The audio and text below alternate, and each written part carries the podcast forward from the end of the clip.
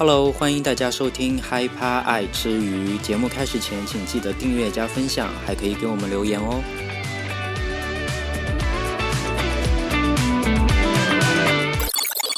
Hello，大家晚上好，欢迎收听第零集的嗨趴爱吃鱼，我是你们的主播君君。那在介绍我们这个 Podcast 节目前呢，我想先解释一下，为什么这一集是第零集而不是第一集呢？因为首先，毕竟害怕爱吃鱼是我们新开的一个 podcast 节目嘛，那要上架一些频道，比如说是 Apple Podcast，就需要录好第一集来审核。那另一方面呢，从后面一集，也就是说从第一集开始呢，我就会邀请我的两个朋友一起来加入主持。因为我那两个朋友没有任何主持 podcast 节目的经验，所以我想说，不如今天我就来录一集试播集，来定一下我们节目的基调和我们谈话的呃方式吧，一种谈话的 flow 或者是 style，可以给我的朋友来作为一个参考。然后下一次我们一起录音的时候呢，他们可能就不会那么紧张，他们也可能知道我们节目的内容和谈话的方式是怎么样吧。好，那关于。啊，害怕爱吃鱼。我今天第一次录，其实我今天自己也很紧张，节目的名字也不太熟。好，那关于害怕爱吃鱼到底是怎么样的节目呢？我想大家从名字上也可以略知一二啦。那重点就是在最后那个“鱼”字，这个“鱼”呢是娱乐大众的意思，不单单只是娱乐圈的“鱼”哦。所以说，我们的节目呢，就是以娱乐大众为宗旨为前提来讨论最近发生的新闻和大事。当然呢，我们的节目还是以娱乐新闻为主，因为毕竟我们的节目的基调就是诙谐幽默的方式来讨论啊最近发生的娱乐新闻嘛。所以说，如果是一些比较严肃的新闻呢，我觉得如果我们还是用这种诙谐幽默的方式来播报，可能会有一些不妥。那我个人呢是涉猎音乐方面的新闻比较多，所以以后呢你们听到的大多数音乐类的新闻或者是歌手方面的新闻，都是来自于我。那从下面一集开始呢，我的两个朋友他们来加入之后呢，他们会在各自擅长的领域来分享他们收获到的一些资讯。那比如我那个女生朋友呢，她可能是看电影或者是电视剧比较多；那我那个男生朋友呢，可能是了解社会方面的资讯比较多。所以说，他们都会用呃各自的长处和专业领域来提供他们那方面的资讯，来拓宽我们的新闻广度。好。那关于为什么是我们三个人一起来播报新闻呢？据小道消息说，是因为我们三个人人称是奥克兰的 S.H.E，没错，你没听错。说完我还有点嘴软，不知道会不会被 S.H.E 的粉丝骂，想说你们到底是谁呀？我们的我们的 S.H.E 可是高贵的女子天团，从二零零一年就出道，可是唱过《波斯猫》和《Super Star》的，你们算是谁？我想说呢，我们三个人不管是在哪里相聚，我们就会有聊不完的话题。然后我们觉得我们都各自都还蛮搞笑的，所以也很像 S.H.E 他们早年在上综艺节目的那个状态。当然不是说我们和 S.H.E 长得像，或者是一样有唱歌，或者是综艺，或者是演戏才华了。如果是要以性别方面来同比的话，那我们两男一女的话，哎，有什么三个人的组合会是两男一女的？可能最多就像是吉祥三宝吧，不会现在的呃年轻听众不知道吉祥三宝是谁吧？那你们就自行去搜索喽。嗯，对，所以我们说呢，呃，我们自称 S.H.E 是因为说我们觉得我们谈话是有内容的，是好好笑的，有梗的。呃，请 S.H.E 的粉丝不要来骂，因为我们真的是我们三个都是怂包，我们也都很害怕。呃，我们也呃，当我们构想。呃，做这个娱乐节目的时候呢，我们也在想，以后如果没有谈到任何娱乐新闻的话，特别是那些呃明星，他们有很庞大的粉丝群的话，我们可能心里 都会捏一把汗，可能我们每播完一条新闻，都要向各个听众来道歉吧。所以说呢，这也其也是其中一个原因。我们的节目叫嗨趴爱吃鱼啊，我们也是玩了一个谐音梗。嗨趴并不是说我们都很嗨，毕竟我们年纪也都放在那边了。我们最多能做出来的也是假嗨，为了制造节目效果。其实真正的原因呢，是我们害怕。呃，所以呢，呃，这一集只不过是呃预录，然后也是为了过审而已。至于节目效果，我们三个人加在一起录 podcast 的节目效果到底好不好呢？我们就拭目以待喽。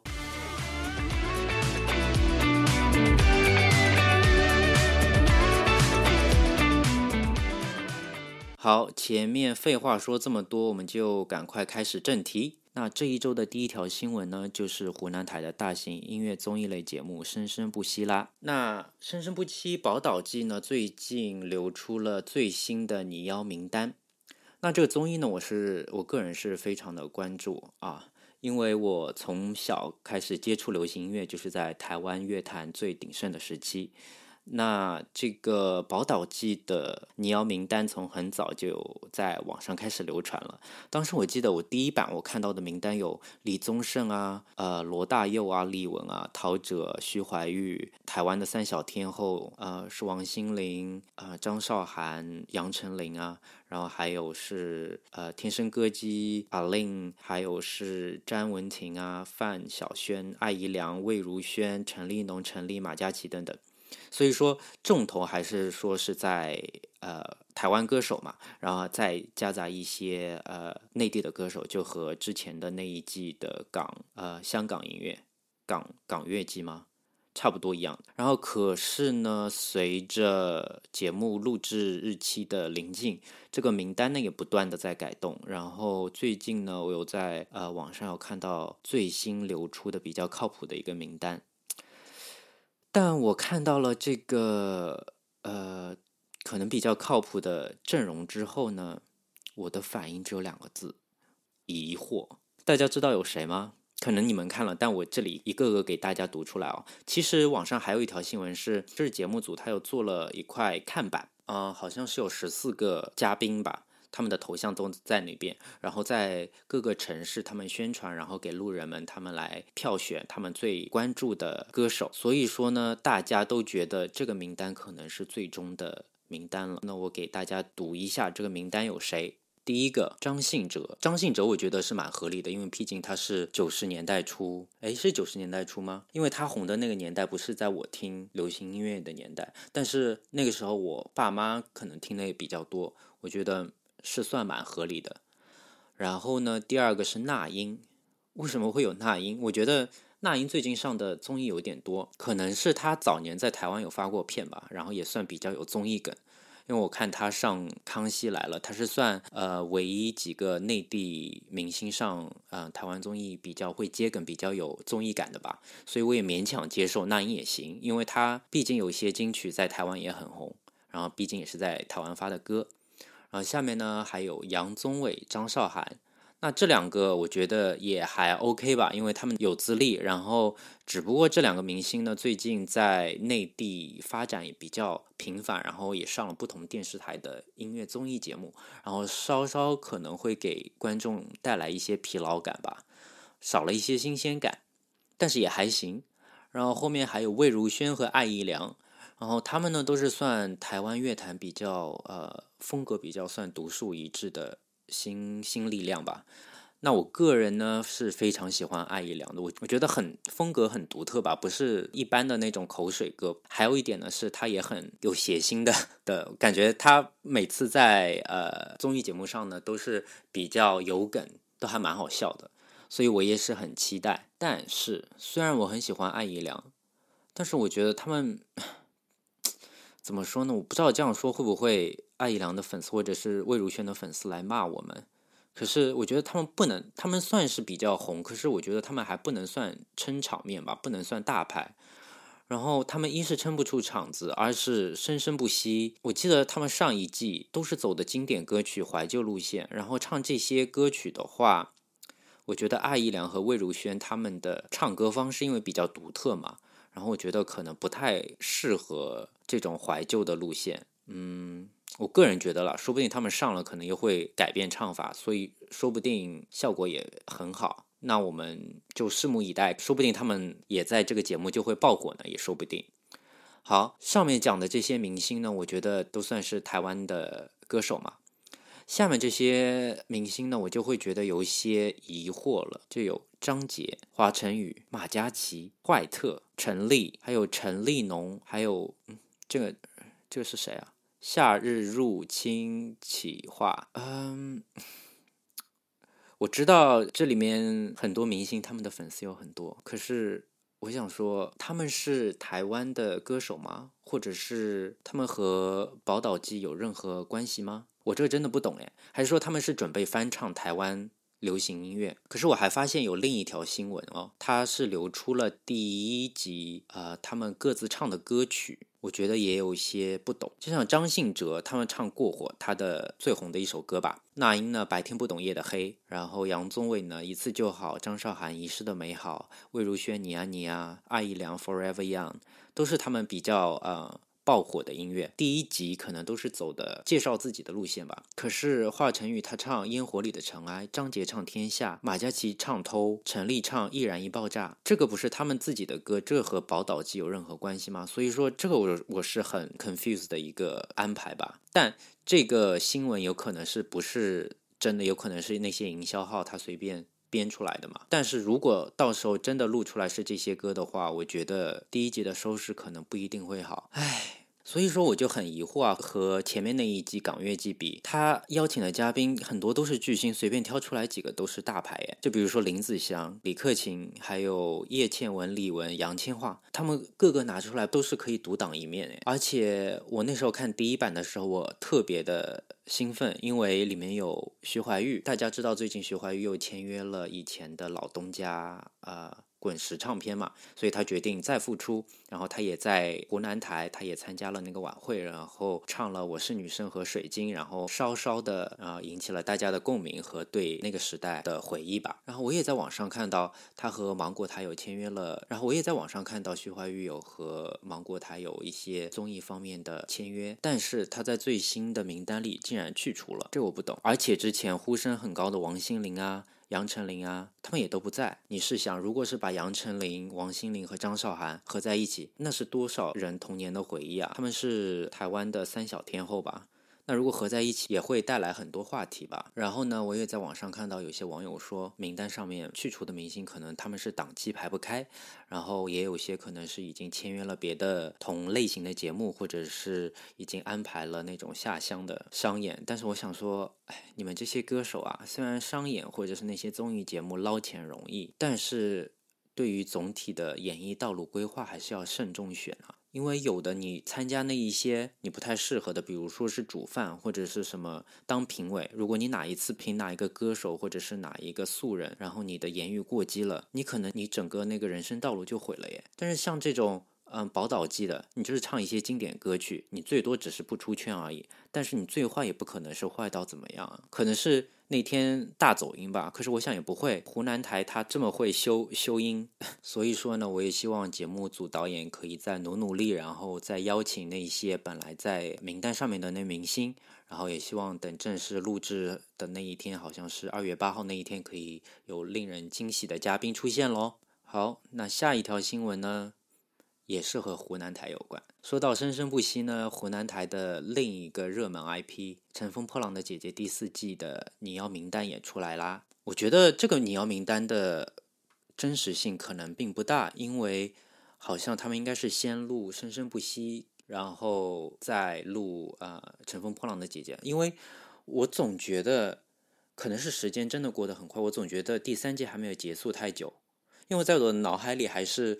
看那个王心凌，她第五关还是什么？她唱她的那个串烧嘛，就是有那个当你啊，还有是那年宁静的夏天，宁静宁静的海和还有是什么大眠那个，然后 C 位出道嘛。我总觉得就是在昨天或者是前面几天。结果呢，《乘风破浪》第四季呢已经有在企划当中啦。那这个名单呢，我也觉得很有趣。第一期它会于三月二十八日录制。那还有一离第一期的录制还有一段时间，可能这个名单还是前面的几个版本，呃，等临近了可能还是会有改动。那我们就先看一下这一版本的，他的嘉宾又有李玟，我想说哇，最近李玟真的是好好红，我觉得钱包应该赚的也很满。然后孙悦，孙悦好像最近复出了，他刚上完那个那个音综叫什么，一下子想不起来，但是对，然后他又上这个浪姐。然后还有谁呢？还有龚琳娜、高叶、蒋梦婕、徐怀钰。哇，徐怀钰又又有了。我希望徐怀钰他真的可以上浪姐四，我觉得他很值得诶。如果他上不了生生不息，那他至少上一个浪姐四吧。如果他生生不息又不上，然后浪姐四也不上，他只是来个湖南台唱一个晚会，我觉得不行，这个这个约签的不行。还有王佩瑜、陈明、王王小晨、李若彤，哎，李若彤，他好久不见哎，我觉得应该也蛮有看点。还有范晓萱，范晓萱说来，她是和徐怀钰刚开始爆红的时候都是差不多类似，都是走都是唱那些呃年龄比较小的那些听众会喜欢的歌。如果徐怀钰和范晓萱一起上，不知道会有怎么样的话题呢？还有童谣，下面一个我先跳过，下面一个是我主要想讲的。然后还有猪猪，呃，孟庆，那是读杨吗？孟庆阳、华萧一、苏诗丁，呃，许静韵、刘雅瑟、萨顶顶、谢依霖、应采儿和黄绮珊。好，那我要揭晓这一个我觉得很令人不解的明星，他就是。Hey hey yo yo, I don't like your girlfriend 的艾薇儿，你没听错，就是艾薇儿。我想说，这也太诡异了吧！我没有不喜欢艾薇儿哦，虽然我不是她的粉丝，可是我觉得。他有一段时间在国际上和在国内都很火，我不知道听众们有没有经历过那个时候非主流的年代。那时候用 QQ 空间，然后那时候写日志，我看到那时候就会拿艾薇儿来写，什么我抽烟，我纹身，但是我是好女孩。我不知道，我不觉，我个人认为啊，艾薇儿可能从来没有讲过这些事情，但是我觉得是谁编出来的这句话也是蛮。有创意，无论是谁编出来的这个，我觉得可以颁一个奖吧。主要我觉得很诡异的方面呢，是因为艾薇儿她刚出来的时候就是打着那种酷帅的旗号嘛，然后她就是酷女孩、坏女孩，然后她对那些比较淑女的事情。他就不喜欢，然后他在 M M V 里面又演的这么凶，感觉他看到不顺眼的就要打一拳。我想说，哇，艾薇儿幸好没有在《浪姐三》里面。如果他和那些娇滴滴的女孩在一起的话，他可能看到那个王心凌和演顾里的那个叫郭采洁，对，郭采洁每个人脸上一拳吧。想说 What's that？你们一点都不酷，你们为什么没有原形原形状？为什么你们过了三十岁还还这么可爱？好了，我瞎编的啦。可是我就觉得和这个节目的基调不一样啊，因为你知道那个浪姐，她一集公演，一集是前面像那种半综艺，他们什么谈话啊，和他们一起的生活。我觉得艾薇儿他会 care 和他们一起录这方面的综艺吗？你想想艾薇儿，诶，他还要拉着他很酷的吉他，然后还要和他们一起跑步来选那个宿舍吗？然后还要和谁？和龚琳娜争谁 谁睡床的左边，谁睡床的右边，然后还要和我看一下还有谁啊？还要和萨顶顶 一起吃火锅，因为他们一起排练到很晚，他们就会点火锅吃。然后他会说：“我不吃猪脑，我不吃猪肠，我爱小笼包。”不好意思，我也是乱乱说。然后因为我觉得。只要是外国明星，经纪人跟他们讲吧，他们刚来之前就会说：“哦，好紧张。”他们的主持人会问我什么问题啊？然后他们就准备什么小笼包或者是什么火锅，可能他们就是问了他们的那工作人员，然后讲想硬想出来几个比较好发音的食物吧。好，扯远了。所以我觉得阿威尔，我不知道哎，和这个节目的基调有点不搭。但是说不定这个节目就是为了。一个格格不入的人，看他怎么融入这个集体的氛围呢？说不定因为这种矛盾点或者是差异感带来话题呢，也说不准。总之呢，我是对浪姐四也非常的期待。那我们就希望，呃，这个名单不会变。然后等录制的时候，我们看到阿维尔和孙悦一起抢房间，一起 rap，孝敬老人，你会快乐喽。刚才已经播报了两条新闻。然后我说呢，这一集只不过是试播集，所以我也不准备谈论很多新闻，因为毕竟我是一个人搜集，然后我也是一个临时想出来的一个 idea，所以说呢，为了下一集我们有更多的新闻和话题聊，所以说呢，我准备再讨论一个新闻，就结束我们今天的节目喽。好，我们休息一下，待会儿回来。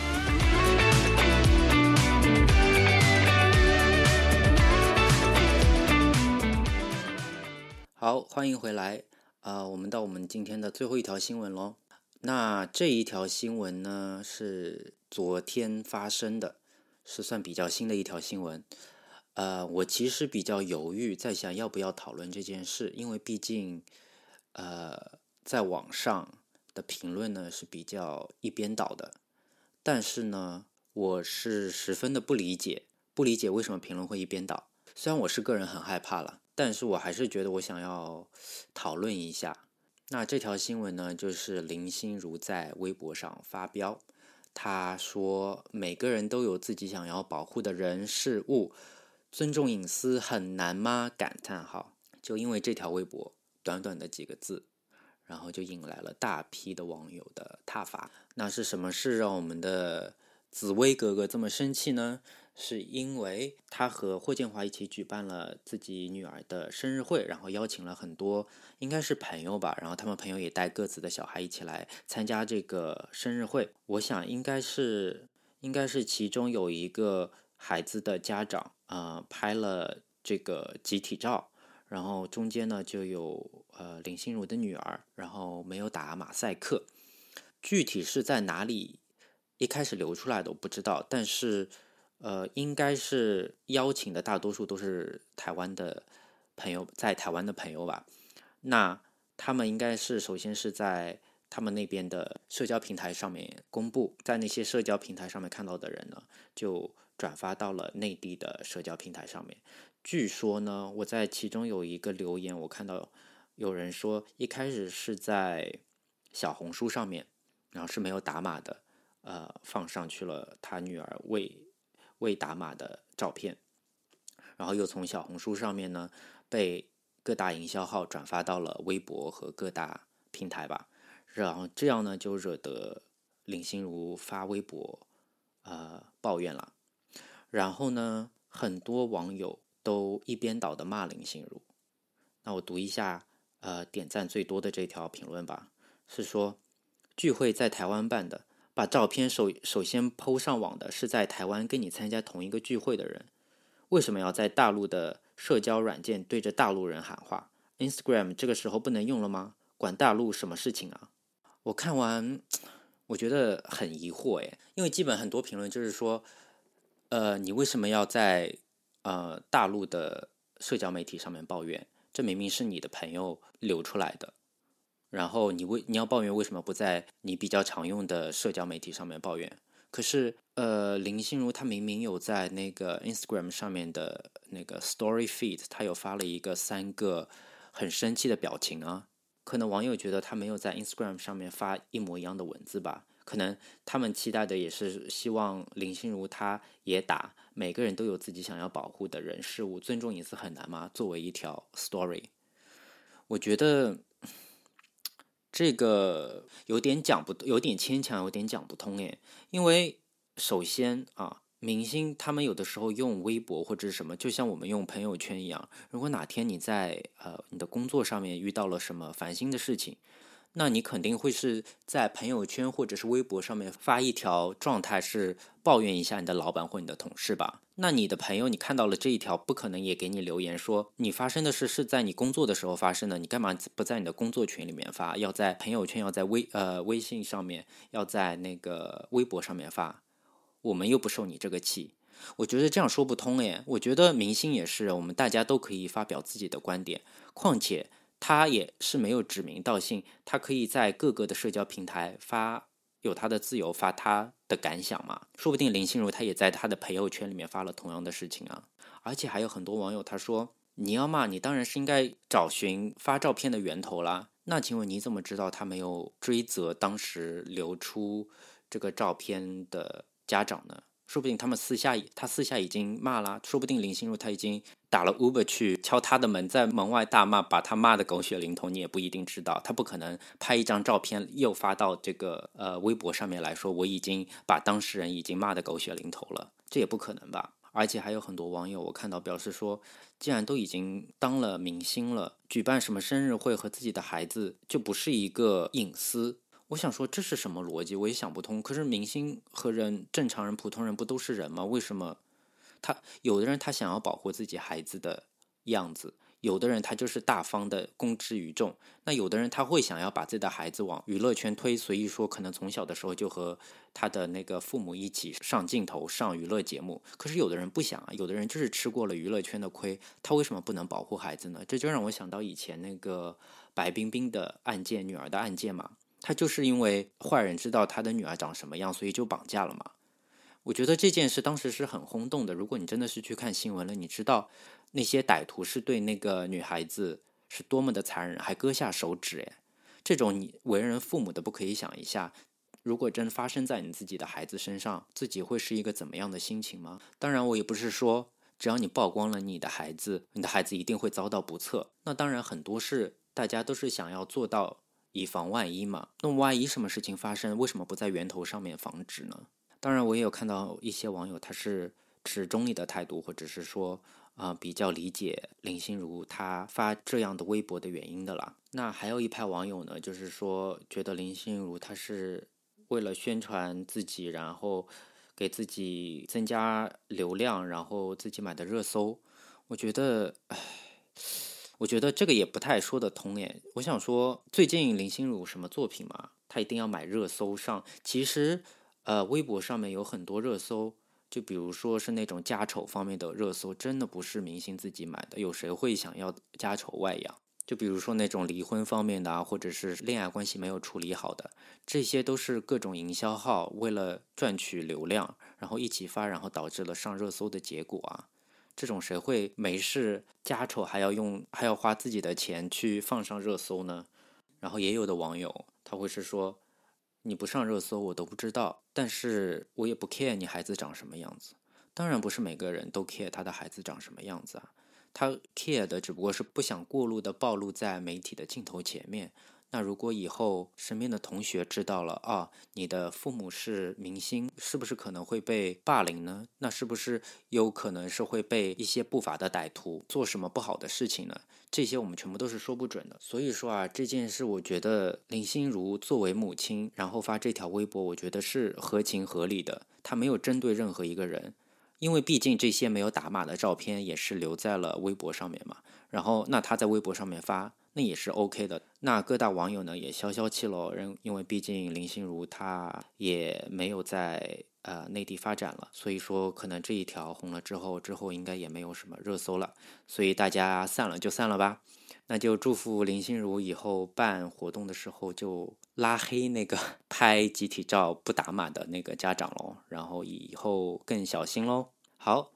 不知不觉呢，我们也讲了很久。今天呢，我就临时给大家讲了三条新闻，因为这一集只是作为预录，给下面一集来作为一个铺陈的作用的。那所以说呢，今天就聊到这里喽。那也希望大家喜欢我们这个节目，然后也敬请期待我们下一次录音会有我和我的朋友一起来啊播报新闻给大家喽。好，我们今天就讲这么多，我们下期再见，拜拜。